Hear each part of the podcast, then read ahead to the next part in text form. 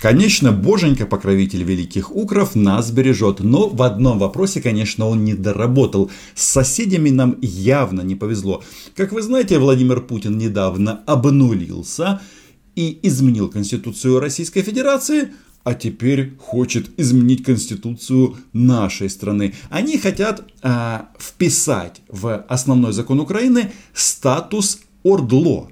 Но на самом-то деле это у нас говорят про Ордло, а здесь они хотят э, вписать в основной закон Украины непосредственно оккупационной администрации. Вот эти вот э, ругательные, противные аббревиатуры дважды по три буквы. Но я вам хотел сегодня рассказать о том, как они здесь празднуют триумф Путина. Потому что на радостях он даже россиянам сказал правду, но уже из бункера. Это, по-моему, очень показательно, когда президент России вышел из своего тайного укрытия исключительно для того, чтобы проголосовать. А дальше все остальные мероприятия проводятся опять же по скайпу. Об этом сегодня поговорим. Меня зовут Роман Цымбалюк, я корреспондент Униан в Москве. Подписывайтесь, ведь здесь мы, как вы знаете, называем вещи своими именами. Хотя иногда, конечно, хотелось бы немножечко приукрасить происходящее, но с другой стороны, предупрежден, значит вооружен. Спасибо вам большое за поддержку и доверие. Я неоднократно говорил о необходимости принятия поправок в основной закон страны, в Конституцию. По российскому законодательству это так называемый референдум, хотя вообще-то это общероссийское голосование, то есть опрос, то есть это а, не обязательно и обращение к народу, это такая консультативная опция. Но Владимир Владимирович, естественно, хочет, чтобы ему рукоплескали. Хотя на самом-то деле понятно, что в этом изменении самое главное это то, что он сможет баллотироваться еще. Хотя, знаете, э, в данном случае вот эти вот конституции, законы, какие-то там органы, это все вторично, потому что, по сути, а, Путин может оставаться у руля России столько, сколько захочет, ну или сможет. Хотя это уже, конечно, ответственность а, покровителя великих укров. Здесь у нас и совершенствование политической системы, и закрепление социальных гарантий. Здесь и укрепление суверенитета, территориальной целостности. Но ни одного слова на тему, что он может баллотироваться. Хотя уже стесняться не надо, уже можно прямо об этом говорить. Наконец, наших духовных, исторических, нравственных ценностей, которые скрепляют поколения патриотический пафос, но вот тут есть один нюанс. Каких там исторические моменты, вот эта вот связь столетий. Но нельзя забывать еще об одном. А именно, после крушения, развала Советского Союза прошло по историческим меркам совсем немного времени. Боже ты мой, неужели мы опять услышим о том, что у России что-то отобрали, подарки русского народа, э, геополитическая катастрофа, мы все плачем и скучаем по советскому прошлому, особенно, наверное, все скучают по прошлому, которое было, ну, когда там, 37 год, а если мы говорим об Украине, то 32, 33 или 29. Хотя, если мы говорим о первой э, части существования Советского Союза, то, конечно, там э, повезло тем, кто выжил. И современная Россия, безусловно, находится еще в стадии формирования, становления – вот оно, слово правды от Владимира Владимировича, а то он всегда копает так глубоко, то трогает печенегов, то э, стремится э, наладить какую-то кармическую связь, э, кармическую связь с этими с половцами или даже со спартанцами. А тут выясняется, что Россия молодое государство, и вот эти вот тысячелетние нырки в историю, они в основном используются для того, чтобы обосновать войну ну или с нами, или с коронавирусом. Это касается всех аспектов нашей жизни, и политической системы, и экономики, и так далее. Мы во многом еще очень уязвимы. У нас многое, как говорят в народе, сделано пока на живую нитку. Э, в народе, не знаю, говорят ли так, может быть, когда-то и говорили. Сейчас, скорее всего, сказали бы, сделано на соплях, то есть нифига не держится. И вот эта э, формулировка используется по отношению к России, причем к России, которой уже 20 лет руководит Владимир Владимирович. Я вот думаю, если он за 20 лет не успел сделать все, что наметил, Успеет ли он еще за 16? Да. А, главное, чтобы они как-то держались а, своих а, общепризнанных границ. Хотя нет, это, конечно, не о России и не о Путине. Нам нужны внутренняя стабильность и время для укрепления страны, всех ее институтов.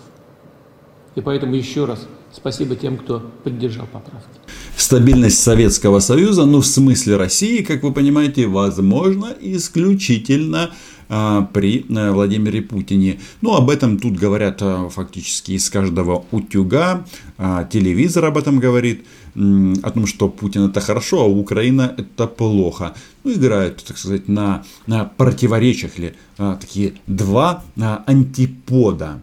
Хотя я не уверен, что Украина это плохо. Скорее всего, все как раз наоборот. Вместе с тем понимаю и тех наших граждан, кто проголосовал против. У нас еще много нерешенных проблем, это правда. Но всех вас, вот это вот количество миллионов, мы переписали. И теперь, в случае чего, будем знать, где эти национал-предатели. А, да, это когда будут сложности с тем, чтобы вести захватнические войны с соседями, можно разобраться со своими. Кстати, это был бы не самый плохой вариант. Э, я, конечно, гражданам России желаю, которые проголосовали против успехов. Но согласитесь, это же ваша страна. Ну и желательно, чтобы вы эту э, агрессию каким-то образом э, гасили внутри. Хотя, конечно, методы, которые используют россияне, например, на Донбассе, они, ну, мягко говоря, Transparency International а, в шоке вместе с Human Rights Watch. Люди часто сталкиваются с несправедливостью, с черствостью, с безразличием. Многие живут еще очень трудно и сложно. Это любопытно, но это факт. Чем состоятельнее люди, чем э, больше у них заработки, тем больше среди них тех, кто голосует против вечного Путина. А те, кто еле сводит концы с концами, живут там на какое-то количество небольшое российских рублей, они за Путина. Вот я вам скажу честно, я пока снимал на избирательных участках, э, все, кого мы опрашивали, все говорили о том, что они а, как раз за обнуление его сроков. Конечно, я знаю лично людей, которые против, и мы к ним поехали и записали их. И многих вы, кстати, видели на канале, который, э, на который вы, естественно, уже подписались. Но основная масса, мне кажется, все-таки за. Много тут говорят о фальсификациях, но соцопросы говорят о том, что действующую власть поддерживают, а поддерживают ее почему? Потому что об этом говорит телевизор не только телевизор, они работают э, на всех платформах. Это же российская пропаганда, они комплекса, комплексно подходят к этому вопросу. И самое обидное, что это даже лупит по мозгам неподготовленным э, гражданам Украины.